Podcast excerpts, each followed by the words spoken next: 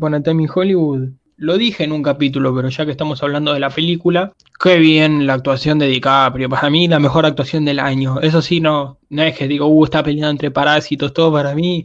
DiCaprio, el uno, la rompió toda. Mejor que en el logo de Wall mejor para mí, una de las grandes actuaciones de toda la historia de DiCaprio. La verdad que estoy súper de acuerdo. Es una actuación tan completa en todos los sentidos. O sea, porque viste que la academia parece que últimamente cree que eh, la mejor actuación es el que grita más o el que hace más cara de sufrido. Sí. Y no, no es así. Eh, y DiCaprio acá las hace todas. O sea, tiene carita de sufrido en una parte, grita en otra. Pero después tiene todo un, un rango, desde las escenas más cómicas, las escenas más dramáticas, o por, por ahí las que no tienen mucha carga de, de ambas, el tipo es el personaje.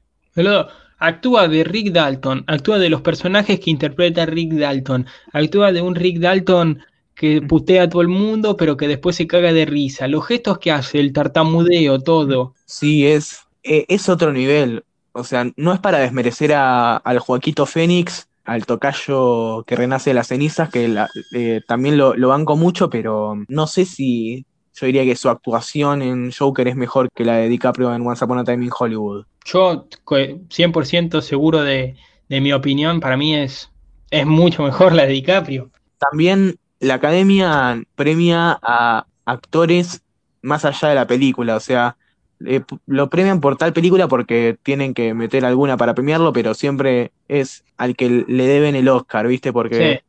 DiCaprio ganó con El Renacido, que bueno, es una película que a mí me parece me, que está bien DiCaprio, pero porque siempre está bien, ha tenido muchos papeles mejores, porque hace mucho que estaba nominado y no se lo daban.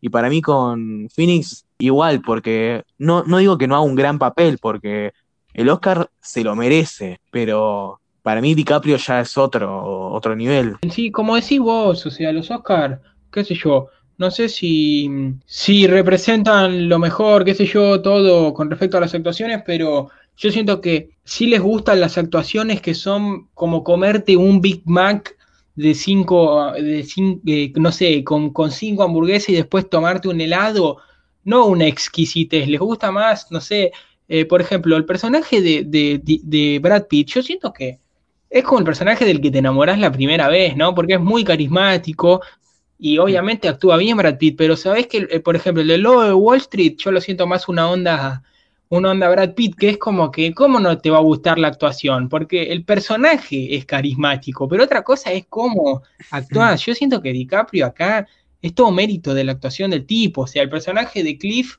obviamente es con el que te quedas la primera vez porque, porque no hay nadie más cool que el personaje de, de Cliff y porque DiCaprio también le queda como anillo al dedo el personaje. Pero yo siento que en lo que respecta a adentrarse en el papel, DiCaprio, DiCaprio era Rick Dalton, literalmente. Sí, incluso me parece que Tarantino escribió el papel pensando en él. Y a mí me, me parece muy, muy bueno cuando pasa esto de, de los escritores que escriben el papel ya sabiendo quién lo va a interpretar, porque ahí como que se genera un, a- algo que hace que sean más compatibles todavía el personaje y el actor, y que el escritor ya sabe hasta dónde puede ir y en dónde está mejor el actor, y eh, lo escribe en base a eso. Claro, eh, DiCaprio, un gran actor, ya se sabe eso, pero que en general, no sé, ya te digo, no sé si, si opinás lo mismo, pero una cosa es un buen personaje y otra cosa es una buena actuación, y yo creo que DiCaprio, cuando tiene un buen personaje, en serio un buen personaje, es como, no sé, ver algo muy bueno, porque obviamente un buen actor siempre actúa bien, como decís vos, ¿no? Lo del Renacido, obviamente es DiCaprio, va a actuar bien, pero cuando tenés la combineta esa de un gran personaje y una gran actuación, es como, bueno, ¿qué más puedes pedir? Para mí, eh, Brad Pitt también está súper bien. el Oscar también recontra merecido, pero bueno, como, como decís vos, para mí el que, el que destaca es DiCaprio, pero la rompe Brad. Es eh, el tipo más fachero of the universe. El tipo tiene 58 años y aún así se saca la camisa y suspira todo el cine, Sí, ¿viste? yo cuando lo fui a ver todo el mundo suspiró. Y, pero bueno, más allá del físico y todo, es el reactor y el re personaje que también para mí que lo escribió para él, porque también le queda como anillo al dedo y, y lo interpreta de una forma eh, genial, como que es el tipo que casi que le chupa todo un huevo, ¿viste? Medio conformista con su situación, eh, o sea, trabaja de asistente para otro tipo, vive en un tráiler atrás de, del cine, pero él está bien con su vida, con su perro, con los pequeños placeres de la vida que tiene y, como que va por, por la vida así eh, tranqui, sin muchas preocupaciones. Sí, igual no sé si te pasa, si te parece, pero para mí eh, Brad Pitt, no sé qué onda, pero después de hacer este papel en las, en las entregas de premios y todo, para mí se volvió Cliff Booth, boludo. Sí, totalmente, se lo comió el personaje. Para mí ahora Brad Pitt es ver a Cliff Booth, o sea, un tipo que literalmente es él. Está re de system ahora. Sí, ahí cuando le dieron el, el SAG, el premio del sindicato de actores, que subió y dijo, bueno, quiero agradecerle a Quentin, a mis, mis compañeros de elenco, a Leo, eh, el señor Pacino, a Margot Robbie, a los pies de Margot Robbie, los pies de Margaret Qualley, los pies de Dakota Fanning, y ahí como que todos quedaron medio choqueados y después se empezaron a cagar de risa Y cuando a DiCaprio yo hubiese compartido la tabla, nada que ver. Brad es todos nosotros. Brad es Cliff Booth, boludo. Pero, y bueno, Margot Robbie que la rompe toda y que también para algunos despistados, por decirle de alguna manera, eh, es una actuación desaprovechada. No, es que está perfecta. Justamente lo, lo que también le hace una gran actuación es que tiene pocas líneas de diálogo, pero aún así transmite tanto el personaje. Eso es mérito de la actuación y obviamente también de, de cómo la escribió y la dirigió Tarantino, pero también un papel eh, que parece casteado por los dioses. Aparte, perdón, pero está bien la elección de no haberle dado mucho diálogo, más allá si era Margot Robbie o cualquier otra actriz, digamos, o sea, el personaje, eh, si le das más líneas, eh, sería más raro, porque incluso me parece muy buena la elección de, de que el personaje que hace Polanski aparece un par de veces y después no lo ves nunca más y por suerte no le dio más líneas porque eso hubiese sido medio raro. Está Polanski como para que, como para que digas, ah, Polanski, listo, pero no es un personaje ni que tenga líneas, ni que sea parte de la historia, ni nada. Claro, ¿eh? Polanski está como otros tres o cuatro personajes de la vida real que son, uh, mirá, lo puso a este de la vida real, que bueno, es eh, un poco por eh, la, la referencia para el público y también para anclarlo más al Hollywood de los 60 y como me- meter toda esta parte de que transcurre en todo lo que es la, eh, la farándula de Hollywood de- del momento. Está, bueno, Steve McQueen, que tiene ahí su, su mini escenita, están Michelle Phillips y, y Mama Cass de Mamas and and the Papas, está, como decías, Polanski, pero no, se va mucho con esos personajes porque, bueno, Tarantino sabe que si pone a, alguien conocido en la vida real, la película se lo chupa ese personaje, ¿viste? Como que los medios salen todos a, hablar sobre ese personaje, el, eh, el espectador también como que se va un poco con, con eso y Tarantino no quiere eso, él quiere que le prestes atención y que te encariñes y que le des bola a Rick, Cliff y a um, Sharon. Claro, eh, aparte ya sería medio raro porque se te está mezclando mucho la realidad con la ficción, ¿viste? Polanski es un tipo que está vivo y ya sería un poco, ya, ya, ya sería diferente, ¿viste? Porque es como que está ahí ilustrativamente Polanski, porque Steve McQueen es más bien por la referencia, pero Polanski no le quedaba otra, lo tenía que poner sí o sí en algún lado. Lo pone ahí como para que se entienda y creo que dice una sola cosa en toda la película y ahí se terminó, listo, porque Polanski es un tipo que está vivo y después tal vez alguien se puede quedar pensando en eso, qué quiso decir, lo está bancando.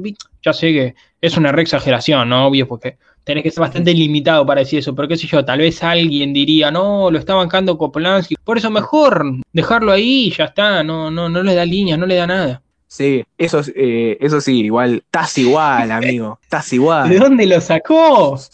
Claro, encima polaco el flaco, o sea, eh, el flaco encontró un polaco igualito a Polanski. Ay, Para mí son todos iguales. Polaco. Tienen una fábrica de, de clones de Polanski y todos los habitantes de Polonia son clones. No, pero yo no me lo hacía tan así, bueno, no le voy a llevar la contra al Quentin, obviamente, él debe saber mucho más que yo, pero sabés que yo no me lo hacía tan a Polanski como tan de la farándula, tan así, tan cool, me lo hacía como más, una onda más independiente. Más así tipo Outcast. Claro, más así, como un, un autor medio sufrido, rene- eh, aislado, pero al parecer no, qué sé yo. Sí, eh, pasa que por ahí eso al principio, cuando hizo sus primeras películas en Europa, pero después eh, en Hollywood ya lo, lo absorbió la, la farándula. Claro, igual el chabón debe haber vivido una de las experiencias más traumáticas que puede vivir alguien. Sí, o sea, imagínate lo que debe ser. Te vas tres meses a filmar una película y te asesinan a, tu esposa eh, embarazada en, tu casa y a, tus amigos. Por eso, que tampoco nos vamos a deprimir acá. El tema es que mm, yo anoté algo acá que me gusta, que puse que Tarantino en- entiende que el cine es goce visual, no solo de la historia. Porque si hay algo que Once Upon a Time in Hollywood hace mucho es esto que vos decís, ¿no? Brad Pitt, disfrutamos de dos minutos de Brad Pitt andando en coche, pero lo disfrutamos. No es que es algo que vos decís tiempo muerto, ¿viste? Lo mismo Sí. con, con los decorados que bueno, ganaron el Oscar, no sé si había sido dirección de arte o qué, cómo se llama la, la, la nominación, pero, pero está más cuidado imposible. Y toda la película es bella de por sí ya, ¿no? O sea, Tarantino es el, el rey de, de manipular tu percepción de la película con, con lo visual. Creo que no hay nadie que lo haga mejor que él. Sí, además, esta película es reconstrucción histórica, pero a diferencia de sus otras películas de reconstrucción his- histórica, lo que se llama también de época, es una época que él vivió. Y entonces todo lo, que es la reconstrucción está muy enraizado en sus recuerdos de niño de Los Ángeles en los 60. Entonces, eso como que le agrega un montonazo. Ponerle que en, en las películas que hizo de, de la guerra civil, eh, Django y, y los ocho más odiados, está también perfecta, impecable eh, la dirección de arte y la reconstrucción histórica, pero como que no tiene un valor sentimental para él. Claro. Lo mismo con, con Francia en Bastardo sin Gloria. Pero acá es el tipo estar literalmente reconstruyendo su hogar de la infancia. Y eso como que tiene un componente muy nostálgico que le agrega un montonazo para mí. Sí, bueno, y con lo que yo digo de la, de la dirección, obviamente refiriéndome a dirección en todo lo que respecta, ¿no? Elección de música, todo. Por ejemplo, yo anoté acá algo que me parece muy interesante, que es, por ejemplo, la escena del rancho. Esa escena creo que debe ser, Sí. no sé, como ver jugar a Messi, ¿entendés? O sea, la dirección de Tarantino es, es impresionante porque lo que estás viendo en verdad es un poco raro, pero ni a palo se acerca a lo que podría ser un diálogo de terror ves a Cliff diciendo, che, está un viejo, está durmiendo la siesta. Ah, puedo pasar a verlo, no, porque después vamos a ver la serie. Sí, es un poco, da un poco de suspenso, ¿no? Pero el hecho de los planos que utiliza, el lugar, la ambientación, la música que pone el chabón, todo el decorado, el- el- las escenas anteriores que te hacen sospechar algo, esa escena termina siendo, termina siendo, bueno, no- de terror, ¿no? Claro, totalmente. Eh, o sea, ya desde que mencionan a Charlie, ahí es tipo, uh, cuidadito. Y después ahí todos los planos que mete encima, ahí eh, es, bueno, un rancho de filmación de westerns, entonces se ve como un pueblo de western y tiene medio como una onda, eh, ¿no? que remite al western y a la sensación de, de suspenso dentro de esas películas. Y bueno, después todos lo- los planos, cuando sale de, de la casa del, del viejo y están todos los hippies ahí mirándolo serio y siguiéndolo con la mirada y es tipo, uh, la puta madre, y te da un cagazo eso, te da un Por eso, cagazo. es toda dirección para mí eso, porque vos lees el guion y es como, bueno, una escena medio rara, ¿no? O sea, Mm. imagínate leer el guion. Obviamente el tipo debe tener Sí. bien en claro cómo se va a ver la cabeza, porque vos lees el guion y es como, ¿y esta escena qué onda?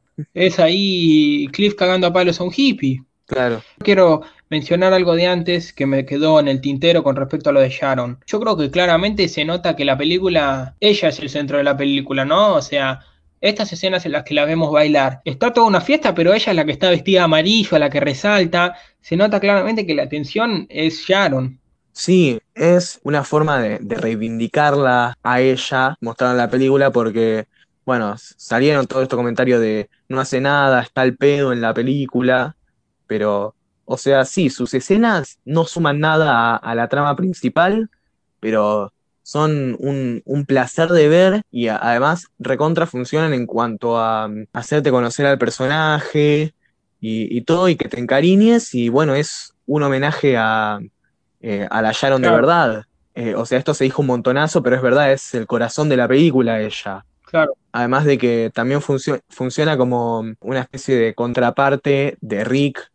Esto que, bueno, yo digo varias veces, como que en, muchas películas hay como un personaje que es el espejo o la contraparte del personaje principal. Y en este caso es Sharon, porque lo tenés a Rick que está, eh, que parece que en el fin de su carrera, arruinado, que nadie lo quiere en la industria, y por otro lado tenés a Sharon recién llegada con todo el futuro por delante, así yendo a, a las fiestas en la mansión Playboy. Rick cínico, ya medio fatigado en las últimas, y ella optimista, contenta, macanuda. Hay como un juego de Sí. contrapartes. Igual, justamente me parece que las escenas que ponele se van por las ramas, me quedé pensando. Por ejemplo, la del rancho. Es una escena icónica, pero tranquilamente la sacás y no tiene que ver con, con la trama principal. Claro, no, o sea, sirve para plantearte los personajes que después van a atacar la Sí, pero casa. Que tranquilamente lo haces en una escena de cinco minutos, digo. La escena de- del rancho a mí me parece buenísima, pero digo, se va por las ramas.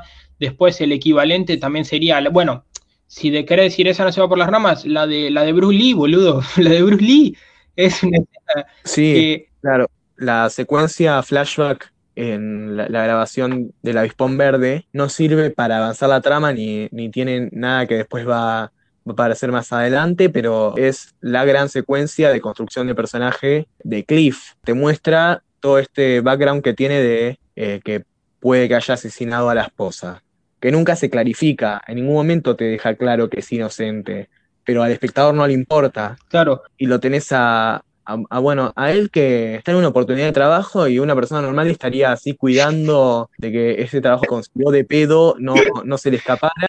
Y él eh, dice, "Ah, qué sé yo, te voy a poner en una batalla contra uno de los actores principales y lo voy a revolear frente al auto de la directora de Sí. casting. y dice, tu amigo asesin- asesino de esposas. No sé qué onda con respecto a lo de los asesin a lo del asesinato de la esposa, porque mm, sí, no, nunca se clarifica y me parece perfecto, ¿no? ¿Qué pasa? Pero ¿para qué lo pones, no? O sea, yo no, obviamente me gustó cómo quedó, pero ¿para qué lo pones? Si después, no, no sé si vos se te, se te ocurre algo con respecto a eso. ¿Entendés mi pregunta? Es como, es como una pregunta no criti- criticando, sino como inocente de, de- de preguntarme por cuál es el objetivo. Sí, para mí un poco es para picantearla, ¿no? Con, con esto de la corrección política. Te muestra que uno de los personajes que más querés de la película y uno de los más simpáticos puede ser un femicida. Puede serlo, nunca te clarifica que no lo es y te da la posibilidad, pero el- que al espectador no le importe y eso es eh, una especie de, de golpe hacia la corrección política, ¿no? Sí. Y también esto de que te muestra vos, por qué eh, él no está consiguiendo trabajo como doble, o sea, te sirve como backstory y también te da, bueno, una perspectiva de- de- del personaje, o sea, le agrega al personaje, bueno, él perdió a su esposa y todos lo acusan de ello, y eso como que también te da un poco de, de dimensión al personaje porque tenés a él que actúa como que le chupa todo un huevo y tranqui y, y despreocupado, pero por el otro lado, el tipo perdió a su esposa. Entonces Claro. algo le debe haber quedado y, y como que tal vez esa personalidad que tiene de despreocupado es o una negación o una secuela directa de lo, lo que le pasó co- con la esposa, que ponele, si él es inocente, eh, puede ser esto de la persona que era mi esposa, que, que yo la, la quería un montón, que la amaba, se terminó muriendo, eh, alguien por la que me, me preocupaba se murió y ahora sufro, ¿no? Entonces no voy a preocupar nunca más por nada, para no sufrir. Nada, eso por ahí es hilar muy fino, Ah. pero no sé. Yo no sé, tal vez pienso que, tal vez me meto con demasiada polémica, pero con el tema este de lo que algunos llaman casa de brujas, con respecto a esto de lo que está pasando en Hollywood y en todo el mundo con lo de Me Too, que no digo que sea, que no esté de acuerdo, pero esto de como cortarlo ahí como Tarantino diciendo, mira, no sé lo que pasó, lo único que, el único que sabe es Cliff, con respecto a no opinar de lo que no sabes, no Sí. condenar a la gente cuando hay cosas que no sabes. Claro, porque muchos se lanzan a conclusiones cuando no hay ninguna prueba de, de que eso sea así. Claro, Porque es diferente ponerle eh, cuando es un caso de una violación o un ataque donde la víctima sobrevivió, porque ahí la víctima puede decir, che, mirá, me pasó esto. Pero en ese caso, que la esposa está muerta, no hay ninguna evidencia y sin embargo todos se, tiran encima de Cliff cuando no hay ninguna evidencia sólida ni ningún testigo sólido que diga pasó así. Claro. Bueno, y después también yo creo que, que Tarantino juega toda la película con los finales, ¿no? Lo de. juega con lo de. con lo de Cliff, que tal vez alguno podría. A mí se me olvidó, pero creo, no me parecería raro si, si algún espectador diría, bueno, cortó ahí, en algún momento vamos a volver a retomar el tema y, y se va a esclarecer el tema, o vamos a volver a ver el flashback y ver cómo termina, o lo va a nombrar otro personaje, pero no, queda ahí directamente, no se vuelve a hablar del tema. Entonces ahí ya hay un tema con los finales de que nada, eso queda sin final. Después juega también con el final de la escena del rancho, ¿no? Porque no sé qué estamos esperando, pero estamos esperando algo raro cuando eh, con respecto al, al, al- al viejo, al dueño del, del set de grabación de viejos westerns. Porque primero te dice, no sé, pensamos que lo van, que va a estar muerto, por, por ejemplo. Después pensamos que, Lo tiene que lo tiene secuestrado. secuestrado. Después lo que dice, como dice que está ciego, decimos, uh, no, va a tener los ojos incinerados. Cuando Hmm. está de espaldas en la cama, dice, no, lo agita y decimos, no, está muerto. Y después cuando se mueve, decimos, uh, ahora se da vuelta y tiene la cara destrozada. Y después no pasa nada. ¿Entendés? Claro, es solo un viejo engatusado por eh, a cambio de sexo, pero, Pero- pero así como juega mucho eh, ahí con, con la expectativa eh, y eso está bueno. Y bueno, mismo esa secuencia también eh, nos amaga con, con un enfrentamiento entre Cliff y Tex y no, no termina pasando, o sea, se, se da justo, pero justo te la deja picanteando para el final. Sí, encima viste que Tex corre medio al estilo western, viste, como yendo rápido al pueblo. Sí, la música también es medio western en esa secuencia. Bueno, si no me también obviamente juega con el final de la muerte de Sharon. Claro, exacto. Así que sí, eh, juega con, con- con Sí. un montón de finales. Está bueno. Y bueno, después con respecto, no sé, a la escena de, de la grabación de- del piloto de, Rick, el tema de que se olvide las líneas, ¿viste? Nosotros lo vemos en unas, Sí. en unas escenas anteriores diciéndolas como un capo, re relajado, mientras se prepara unas margaritas, está ahí con la grabadora, tranquilito, lo dice como casi perfecto, y después cuando está ahí no le sale, y bueno, después la escena en la que está en el remolque, que la rompe, que dice... Sí. Forget your fucking lines, Rick, you son of a bitch. Dice, eh, no voy a beber nunca más en la puta vida. Y después lo vemos agarrando la petaca. Según dijo Tarantino, es improvisada esa, eh, esa escena en el tráiler. Va, bueno, un capo.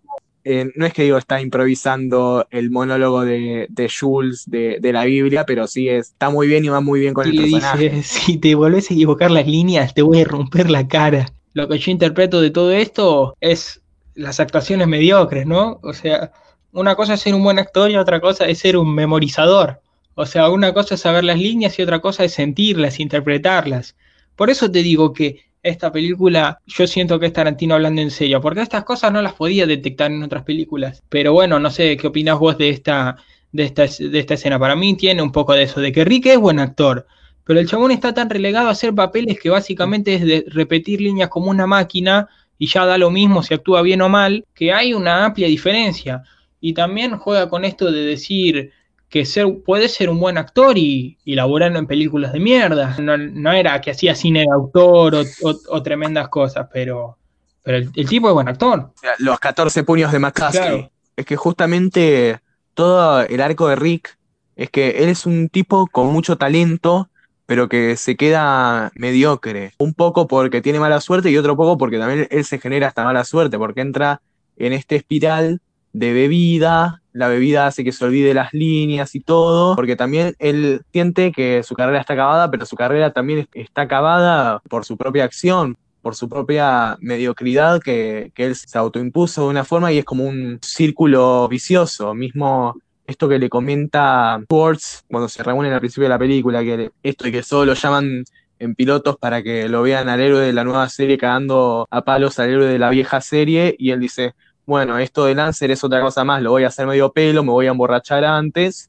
y después conoce a esta, a esta pibita con tanta pasión por la actuación y, tiene esta escena en la que se, se ve a, sí mismo en el personaje del libro que está leyendo, que bueno, es una escena que dentro de todo es muy graciosa, pero para el, espectador, pero pa- para el personaje es también darse cuenta de su propia mediocridad y de que está mm, malgastando su talento. Y después todo este, esta catarsis que tiene ahí en el tráiler es también él terminando de darse cuenta de eso, de no, boludo, no puedes seguir siendo mediocre, empezá a actuar bien, actuar de, de accionar, no actuar de, de, actuación. Bueno, también una cosa conlleva a la otra, y él ahí como que se pone las pilas, va, hace la escena y le sale fantástico y, y todos lo aplauden, y la piba esta le dice, esta fue la mejor actuación que vi en mi vida, ahí está el arco de Rick. Él se da cuenta de, que su destino está en sus propias manos. Que si él quiere salir de la mediocridad, puede hacerlo. Y lo peor de todo es que en serio es una buena actuación. Y sí, la verdad que sí. Es que eh, justamente está también eh, cuando están discutiendo el, atuendo del personaje que dice, ¿y la gente cómo va a saber que soy yo? Es que no quiero que sepan que soy yo y que sos vos, le dice el tipo este, el, director. Y eso ahí también como que lo, lo, un poco a él, porque se da cuenta eh, también de que este tipo vio en él un buen actor más allá de el héroe de la serie vieja. Claro. ¿Vos qué opinás? ¿Buena elección o mala elección haber puesto? Yo ya sé tu respuesta y vos también ya sabés la mía, pero bueno, lo pregunto igual haber puesto a la Sharon original en el cine. A mí me parece una buena elección. Sí, a mí también, obviamente. Porque, em, nuevamente, la autoconciencia de si somos una película. Claro, como que uno nota que no son la misma persona, pero no le molesta y entra en el pacto también. Claro, totalmente. Pero, pero sí, obvio, me parece una buena actuación. Y también no sé si te pasa, pero el tema con los hippies, que yo voy a meter una opinión personal acá. Los hippies para mí son algo raro, porque por mucho tiempo de mi vida, claro, los hippies, vos ves un movimiento tan así multitudinario, tan numeroso, lo ves como algo muy bueno, ¿no? Pero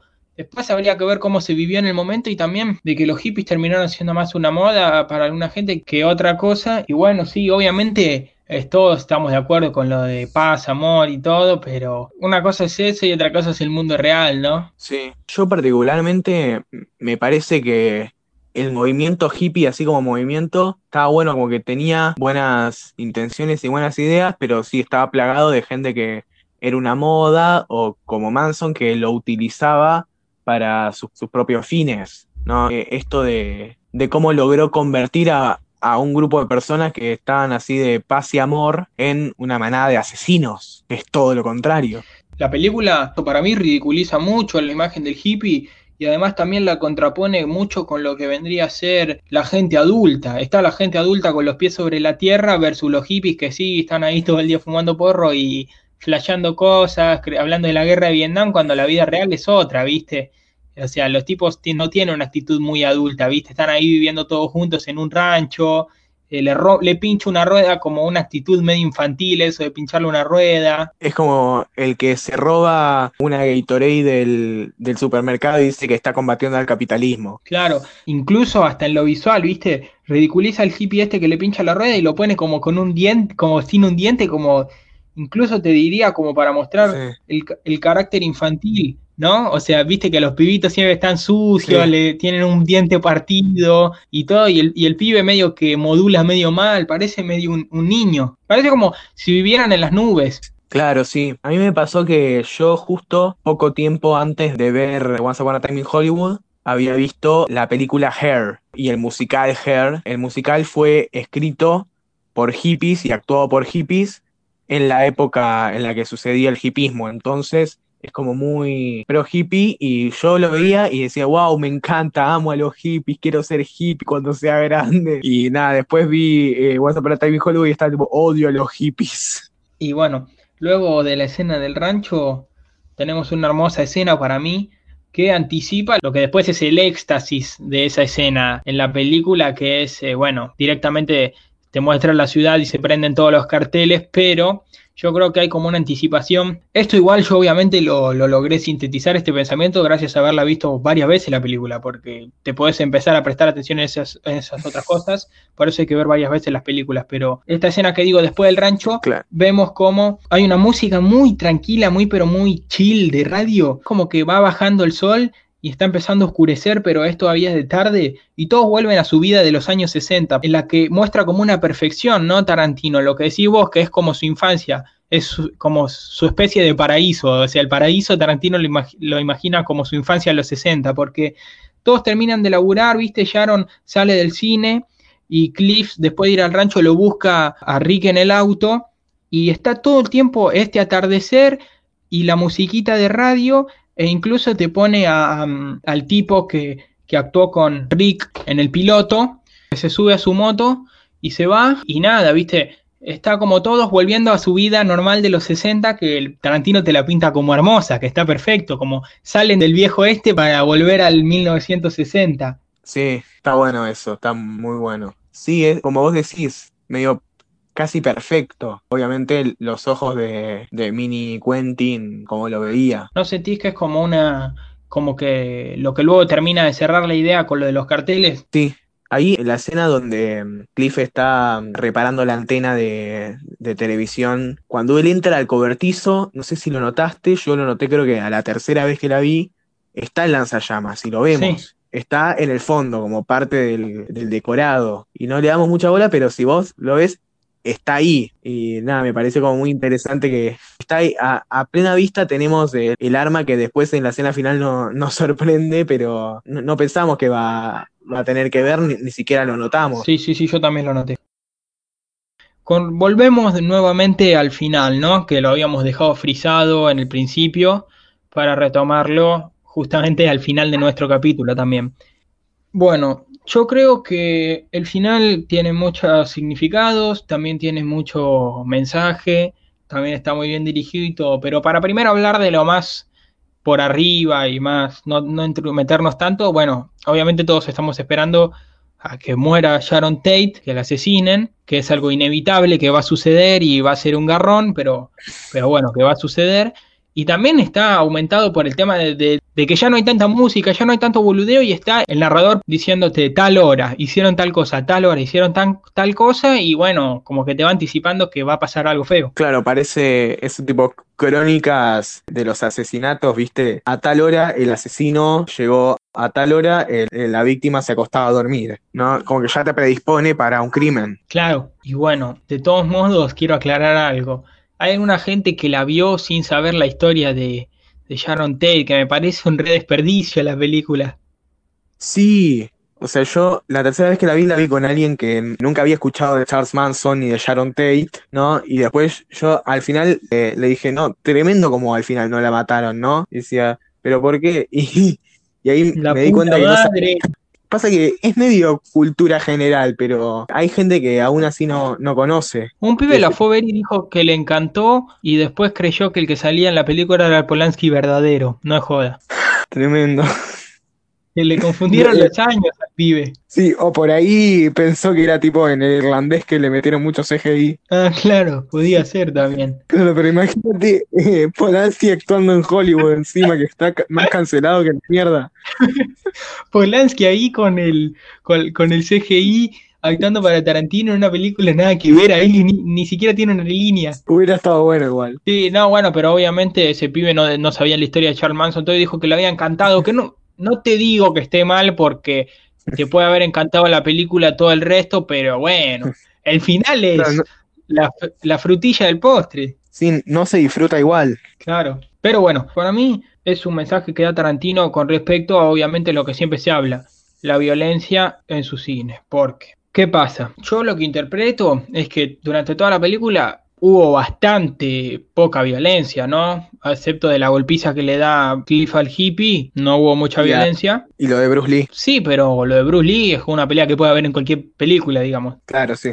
Cuestión que Tarantino mete la super escena esta de violencia en la que destroza a los hippies, como también diciendo yo no me traiciono a mí mismo, o sea, porque me bardeen, yo voy a seguir haciendo estas escenas, pero después, pero como que utiliza la violencia en un sentido casi noble, te diría, porque está cagando a palos a los chabones más una de las personas más desagradables de la historia, ¿viste? De la humanidad, no de la historia de la película, porque nuevamente el que dice que le da al espectador lo que quiere ver, lo que le gusta. Todos hubiéramos querido que esos que en serio hubiese existido Cliff y Rick y que cagasen a palos a, a esos tipos. Después si es políticamente correcto no es otra cosa, pero es lo que todos el espectador quería ver y que igual y estaba pensando el espectador, bueno, igual no va a pasar. Pero ¿por qué no puede pasar? Si es una película, si yo tengo el poder, ¿no? Entonces Exacto. Tarantino te da Tarantino te da lo que estabas esperando, lo que todo el mundo hubiera querido hacer con esos tipos. Sí, está haciendo mierda a los asesinos de, de Sharon Tate y lo está disfrutando porque sabe que el público le gusta cuando cagan a palos a alguien que se lo merece. Y más a, a esta gente. O sea, te está diciendo, no, esto termina como a mí se me canta el orto, como vos decís. Esto es una película, puedo hacer lo que quiero, puedo matar a Hitler, como hizo en Bastardos sin Gloria. Puedo hacer que una judía mate a Hitler, puedo hacer que alguien mate a los asesinos de Sharon Tate. Y lo puedo hacer de la manera más espectacular, más gore y más violenta, que se me cante el orto, y está bien. Claro, porque aparte Tarantino siempre habla de algo, bueno, no sé si siempre, pero lo escuché nombrarlo junto con Samuel L. Jackson en una entrevista, que hablaban de que el sentimiento de violencia que los humanos tenemos es totalmente genuino. Vos, obviamente, uno trata de no ser un violento de mierda en la, en la- en la vida cotidiana, de no sé, se te cayó algo y decirle la concha de tu madre, eh, me hiciste tirar el vaso, no, bueno, eso es una cosa, eso ya es un exceso, pero obviamente todos en algún momento de nuestra vida, de nuestro día, de, de nuestra semana, de lo que sea, tenemos un, sentimientos violentos que, que nos nacen casi como por instinto, porque los, los humanos vivimos en sociedad y todo, pero también somos animales. Después, bueno, lo puedes reprimir, puedes saber que no es correcto, que hay cosas que no, pero violencia todos tenemos internamente. Y eso es una cosa, ¿no? Porque un humano, al igual que todos, tiene sentimientos genuinamente violentos. Pero eso no te hace un animal morboso asesino de embarazadas, ¿entendés? O sea, Tarantino Claro. no va a cruzar esa línea. Tarantino, porque tampoco, porque tampoco Tarantino le, le hubiese gustado filmar eso. ¿Entendés? Hay una gran diferencia. Entonces, hay, hay una gran brecha entre ser, entre tener sentimientos violentos y después ser un asesino en serie que, que mata a embarazadas, porque también es una crítica a esto que siempre le dicen, de que sus películas incitan a la violencia, ¿no? Si estás diciendo, si vos mataste a una embarazada, sos un enfermo mental, no es que mi película te hizo incitarte a eso. Claro, sí, y bueno, mismo dentro de la película, los hippies dicen, vamos a matar a los que nos enseñaron a matar, la, eh, la tele nos enseñó la violencia y todo, y no, la violencia siempre está en todos nosotros, o sea, no puedes culpar a otra persona por tu propia violencia. Todos tenemos violencia, pero la aprendemos a reprimir. Claro.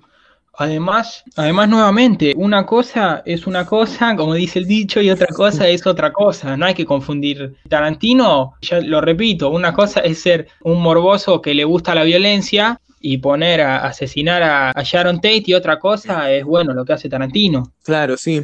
Mismo también eh, lo meto como dato de color, que yo soy experto en tirar datos de color. Parece que cuando salió que Once Upon a Time in Hollywood iba a involucrar a la familia Manson y al asesinato de Sharon Tate. La hermana de Sharon Tate se preocupó porque tenía toda esta concepción de Tarantino de un tipo que amaba la violencia y todo, y tenía miedo de que se fetichizara eh, el asesinato de, de su hermana. Pero después Tarantino se acercó a ella, le habló, le mostró el guion y ella quedó reencantada. Le encantó mismo, prestó la ropa y, y las joyas de Sharon que le, habían quedado a ella para que las usara Margot en la película. Eso ya te da cierto indicio de que por ese lado sí. Claro, aparte es una película con un mensaje sumamente pacifista, de que justamente, aparte nuevamente entran en juego los hippies. O sea, te, te pone una escena violentísima, pero, pero el final no puede ser más color de rosas, es imposible. Sí, todos los personajes que nos interesan terminan dentro de todo bien. Cliff termina en la ambulancia, pero está bien, está estable. Después Rick termina salvado, viene de una carrera exitosa, está casado y además ahora se hizo amigo de Sharon Tate, una actriz nueva importante y que está casada con uno de los directores más en boga de- del momento. Lo cual, como él dice al principio de la película, puedo estar a una pool party de distancia de estar en la nueva de Polanski, ¿no? Y como que los personajes terminan bien. Sí, y después, bueno, este final, que bueno, cuando ya sabemos que todo va a estar más o menos bien y que Cliff se va en la ambulancia, hay una música muy extraña cuando entra a la casa. Viste que abren las puertas y es casi como las puertas del cielo, es muy rara esa escena. Sí, es que para, para Rick son las puertas del cielo. Esto que, que decía es lo que le va a permitir dar un nuevo paso en su carrera de, de la gente de Hollywood del momento, revitalizar su carrera. Encima, viste que la, la casa está medio en su vida, todo. Las rejas ahí como que tiene ese aura celestial. Claro, pero más allá de la historia de Rick, es un final bastante optimista y feliz con respecto a lo de Sharon y eso. Sí, va a tono con esto del Once Upon a Time, ¿no? Del cuento de hadas. Claro, termina con la frase.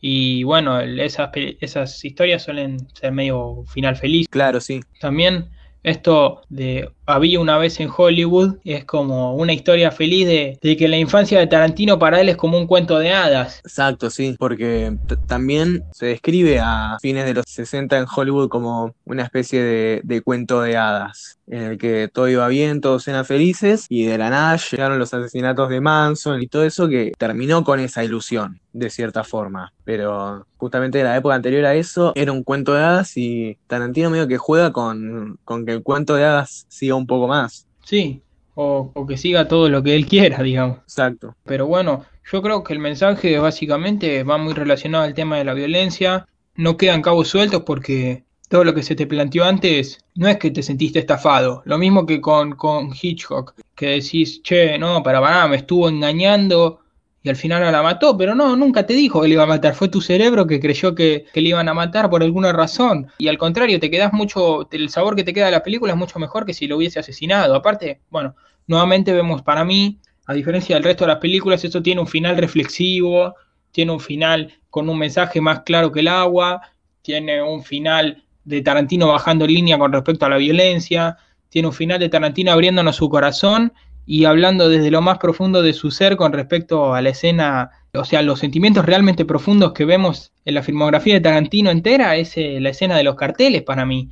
O sea, es como Tarantino eh, nunca se vuelve tan así, eh, o sea, sí, te dice, sí, a mí me gustaban los westerns y bueno, para, para decirte eso te hace una película de western, pero no, no te habla de, de su infancia y, y de él como Quentin, como artista. Claro, sí, en eso, en eso estoy más de acuerdo va menos por lo sutil o por lo, lo que más tirado fino y ya es 100% metiéndose a, sí mismo en su obra y todo su, su, pensamiento, su ser, sus opiniones, su vida. Claro, y también si, siéndose leal, también siéndose leal a, él mismo y a su y a su forma de lo que hizo toda su vida en sus películas, porque te mete a Rick Dalton con un maldito lanzallamas incinerando un hippie. Sí, qué momentazo. En ese momento digo, todo el cine estaba Porque ¿sabes qué pasa? Que muchos pueden decir que la escena de, violencia es innecesaria. Y bueno, sí, tal vez es verdad, ponerle que le saca la escena de violencia y bueno, la sé que lo maten, pero con un disparo y listo, y la película no estaría mal tampoco. Pero yo creo que sería algún crítico así, odiador de Tarantino, diría, la primera película de Tarantino que me gusta, porque el tipo se nota que ha madurado y ahora eh, reniega de sus películas anteriores. Pero no, el tipo dice, yo soy Quentin Tarantino, no, sigo siendo el mismo tipo que hizo Pulp Fiction, pero ahora puedo hablar en serio también siendo el de siempre. O sea, no voy a, reprimirme de poner una escena de super violencia en la que agarro una hippie y le reviento la cara contra un teléfono pero igual de todos modos te estoy hablando en serio. Claro, sí. También para mí hay ocasiones en las que incluso hay escenas que ni parecen películas de Tarantino, por ejemplo, esta en la que cantan las hippies, la canción esta mientras se suben a un camión, algo así que dice, oh, this one, oh, this one, oh, this one, ¿viste? Es, lo, me mostrás esa escena solo y yo te digo que es una película indie. Claro, sí, puede ser, tiene medio la iluminación indie, todo, soleado. Otro dato curioso de Juaco, esa canción es una canción compuesta por Charles Manson. ¿En serio? Sí, porque Charles Manson era, era músico, era dentro de todo bastante bueno. O sea, no era Bob Dylan, pero estaba bastante bien. Y mismo la razón por la que mandó a sus lacayos a la casa de Sharon Tate era porque el inquilino anterior, Terry Melcher, era un productor musical que parece que le había dicho que le iba a conseguir un contrato y al final no se lo consiguió. Por eso viste esa escena en la que va a preguntar, hola, ¿está Terry? Y Jay le dice, no, acá ya no vive. No sé vos, pero yo no soy muy fanático de todos modos de la cultura de la romantización de los asesinos y de la cultura que nace a partir de los asesinatos y esas cosas. Como que muchas veces se han hecho películas de asesinos, series y todo. No sé, no me gusta tanto a mí, qué sé yo. Es una cuestión personal. Por eso no, no me copaba tampoco lo de, que Tarantino hiciese algo del clan Manson, porque si se va a tirar para ese lado, pero al final nada que ver. Claro, sí. Pero no es una película sobre el clan Manson, para nada.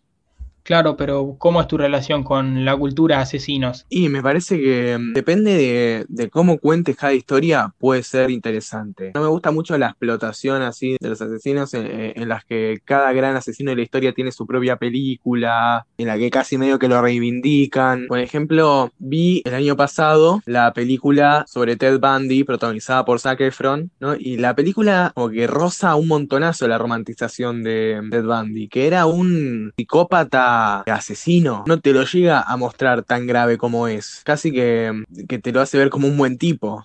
Y eso a mí me, parece cualquiera. Sí, yo eso es justo iba a decir también el ejemplo de Ted Bundy, pero, pero bueno, no, no la terminé de ver ni nada, pero en general no me, no me copa mucho. Pero bueno, yo al menos no tengo nada más para decir de Once Upon a Time in. Creo que dijimos bastante ya vos. Yo tampoco, seguro cuando cortemos la llamada se me van a ocurrir 20 cosas, pero me parece un buen momento para cortar. Ah, sí, bueno, yo sí tengo algo para decir, perdón. Que bueno, el libro que, que va a buscar Sharon que para regalarle a Polanski es Tess, que es una película de Polanski que es un peliculón. Claro, sí, eh, sabía el dato, pero no vi la película. ¿Está buena? Sí, está buenísima, es tremenda y aparte está dedicada para Sharon también, dice para Sharon. Obviamente ya estaba muerta Sharon en ese momento, pero eh, no sé si al principio o al final dice para Sharon. Bueno, más allá de eso, la película es buenísima. Yo la vi, bueno, me encanta. Bueno, hasta acá el décimo tercer o treceavo capítulo de La Noche Americana Podcast. Nos fuimos a la mierda con la duración, pero ¿qué me importa? Ya está, yo soy como Quentin, no me importa. Yo hago que las cosas duren lo que tengan que durar. Entonces, listo. Hasta acá el capítulo. ¿Cómo la pasaste, Joaco? La verdad la, pasé muy bien, fue un capítulo súper completo. Mismo, bueno, eh, al principio del capítulo teníamos planeado hacer secciones, pero no, no, te vamos tanto con esto que se nos hizo medio imposible, porque si no iba a ser un capítulo más largo que Once Upon a Time in Hollywood. Pueden seguirnos en nuestras redes sociales, Twitter, arroba LNA Podcast, Instagram, arroba La Noche Americana Pod. A veces nos colgamos y no publicamos cosas, pero bueno, repetimos que lo primordial para nosotros siempre son los capítulos, así que tratamos de lo que, que si tenemos que invertir tiempo en algo sea en el capítulo y no en las otras cosas, pero bueno, seguimos con los días temáticos. Y nada, pueden hablarnos, hacernos preguntas, sugerencias, lo que les parezca, también eh, esto también, si quieren encontrar alguna película en torrent o que les expliquemos cómo hacerlo, también pueden hablarnos porque la verdad es una pavada y muchos, hay muchos que le tienen un poco de miedo al torrent, pero bueno, Juaco siempre lo pone en las publicaciones de que si quieren un link de torrent o algo que nos hablen, nosotros se lo vamos a suministrar. Bueno, muchas gracias por escuchar, espero que hayan disfrutado del episodio. Hasta la próxima. Hasta la próxima. Son of a loving I'm the son of a loving man. My daddy told me get you all the loving you can. Get it.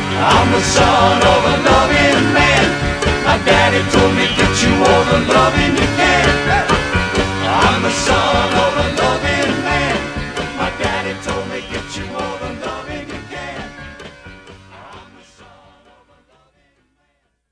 This